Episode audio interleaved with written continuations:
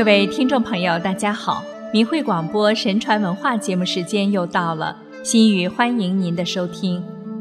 在中国文化史上，邵雍是一个了不起的人物，他的道德学问堪称后世师表。他虽然逝去一千多年了，但他的形象仍在人们的心目中。今天我们就来跟大家探讨一下邵雍的道德学问。邵雍，字尧夫，谥号康节，是北宋时期的易学大师、理学家。邵雍的先祖是河北范阳人，他的父亲把家迁到横章，后来又搬到魏州共城，就是今天的河南省辉县市。共城西北五华里处有个地方叫百泉，是个山清水秀的地方，那里有一座小山。叫苏门山，山上遍布着历代名人志士游览和隐居的遗迹。山的南面有一泓五十亩大、无数泉眼日夜喷涌的湖泊，叫百泉。邵雍的家就在苏门山脚下。大宋祥符四年，即公元一零一一年，邵雍在这里出生了。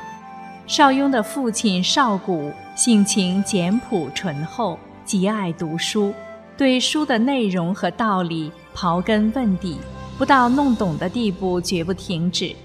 受父亲的影响，邵雍从小便养成勤奋好学的习惯，并且有建立功名的远大志向。虽然当时家境拮据，生活清贫，每日布衣蔬食，但邵雍从不叫苦。他一方面躬耕打柴以养父母。一方面发奋读书，坚志苦学，立志成才。随着年龄的增长，他渐渐感到仅靠读书还不能全面长进，于是便走出家门，游历了黄河、分水、淮河、汉水等地，考察了齐、鲁、宋、郑之废墟，增长了见识，开阔了眼界。归来之后，读书更加用功。传说邵雍家里有两个陶枕，就是用泥土烧制的蓝色瓦枕，夏天枕着它很凉爽。一个夏日的午后，邵雍正坐在屋里读书，一只老鼠在他床上跑来跑去，情急之中，他抓起陶枕便向老鼠扔过去，老鼠没打中，陶枕却碎了。这时邵雍发现。陶枕里有一张纸条，他拿起一看，上面写着四个字：“数过击破。”邵雍感到非常神奇，难道一切事物的生灭都是事先定好的吗？于是他就把另一个陶枕也打碎了，里面也有一张字条，写着：“你破我也破。”由此。邵雍便对《周易》象数学产生了极大兴趣。当时的共城县令李之才是宋初华山道士，著名的易学家，是道教学者陈抟老祖的三传弟子。据说是陈抟传给仲放，仲放又传穆修，穆修再传李之才。李之才非常担心自己所掌握的物理性命学问后继无人。当他听说邵雍好学上进的情况后，便亲自到百泉去见邵雍。经过交谈，知道邵雍慷慨有大志，便问邵雍：“你想知道物理性命的学问吗？”邵雍说：“我希望得到您的传授。”于是。李之才便把河图、洛书、伏羲八卦、六十四卦图像等秘籍送给了邵雍。物理性命之学实际上就是《周易》象数之学。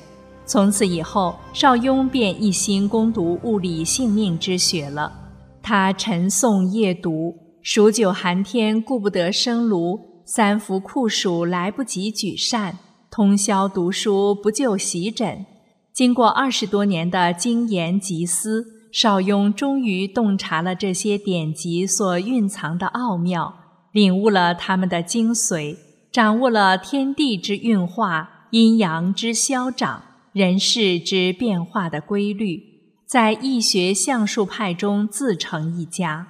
他先后写出了《黄极经世》《观物内外篇》等十余万字的物理性命学著作，成为中国一代易学大师。《黄极经世》十二卷是邵雍根据《易经》基本范畴。和李之才的物理性命之学敷衍铺陈而创制成的相术学，其书以元、会、运、势之术推天地运化之始终，推治乱兴衰之时节，在探索宇宙演化规律方面做出了独特贡献。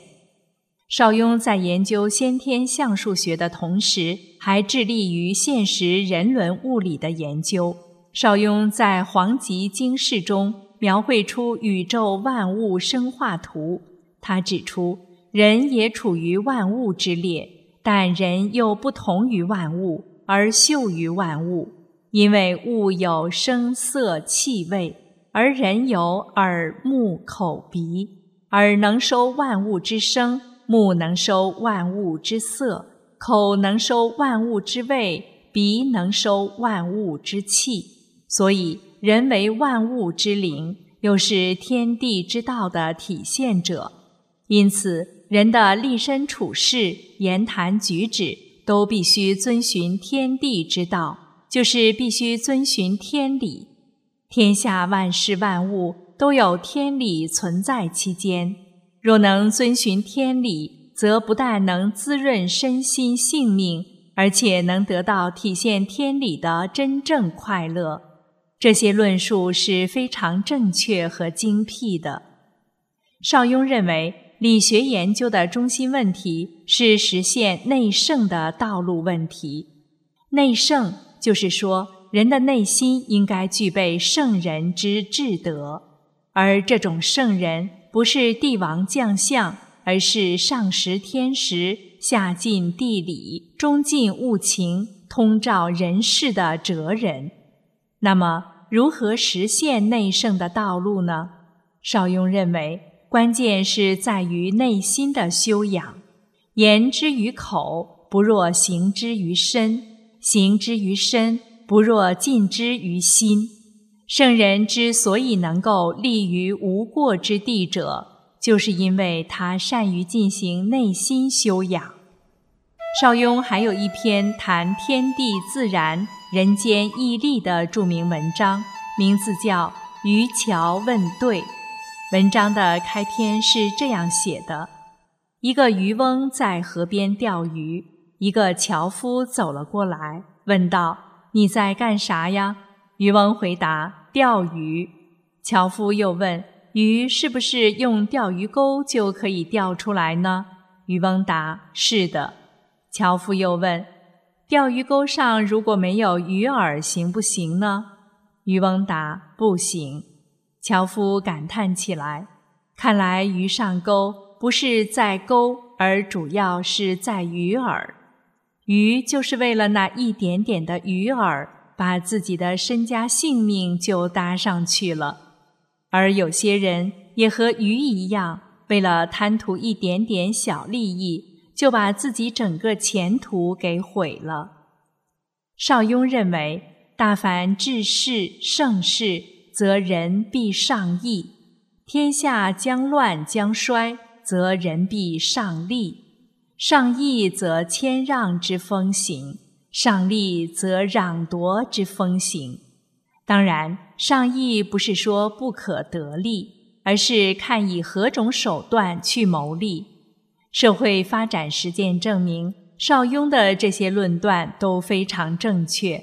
现在很多人为了获得个人利益，不择手段，什么坏事都能干得出来，甚至无恶不作，因此。人类社会已经到了非常危险的境地，许多人只看到遍地的高楼大厦、琳琅满目的商品、眼花缭乱的现代科技，就错把乱世末世当盛世，而不知道自己面临的危险。救度世人的航船开到了他眼前，拉他上，他也不上。邵雍从物理性命学的研究中体悟到，人的立身处世、言谈举止都必须遵循天理，达到内圣。因此，邵雍先生一生都非常注重自己道德品质的修养。他的立身、行事、为人，成为后世人们的楷模。《宋史》说，邵雍随着年龄的增长。道德品质越来越高尚，他与人相处，不论贵贱少长，均以诚心接待；与人共事，总是宴笑终日，随和平易；与人言谈，常常是乐道其善而隐其恶。有求学问者，有问必答，但从不把自己的意见强加于人。因此，贤明的人折服他的德性，一般的人受到他的教育也心悦诚服。知道邵雍的人们都互相劝诫说：“可不要做不善的事，恐怕邵先生知道。”由于邵雍道德高尚，学识渊博，因此深受人们的爱戴。邵雍三十八岁时移居洛阳，著书教学。邵雍虽然终身不做官，却结交了许多官场好友，像丞相富弼、司马光、吕公著等人。这些好友都对他十分尊敬。很多士大夫过往洛阳，不到官府者有之，而必到邵雍家中拜访他。据《宋史》记载，邵雍出门时常乘一小车，一人挽之。为义所事，所到之处，人们都是争相迎候。无论是老人还是孩童，见到他都高兴地称呼：“我家先生来也。”更有喜欢做事的人，模仿邵雍家房子的样式，在各地造屋，以等候邵雍到来后居住，称之为行窝。邵雍在人们心目中的威望，可见一斑。《宋史·邵雍传》说：“邵雍知虑过人，遇事能前知。很多事情发生后，有人说邵先生早就说过要发生这样的事情。”邵雍一生写了很多预言和关于预测方法的书籍，如《梅花诗》《梅花易数》《铁板神术》《河洛真术》等。《梅花诗》共十节。每节四句七言律诗，预言了从北宋到今天历史的演变过程以及将要发生的大事情，被过去的历史一一证实。宋神宗熙宁十年，即公元一千零七十七年，邵雍病逝于洛阳，终年六十七岁。宋哲宗元佑年间。皇帝赐谥邵雍为康节，宋高宗绍兴八年诏称邵雍道德学术为万世师。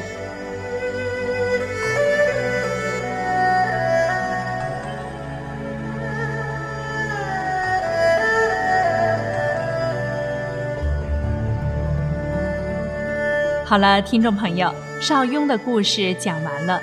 今天的节目时间又到了，感谢您的收听，心语在下一次的明慧广播神传文化节目里等着您，再会。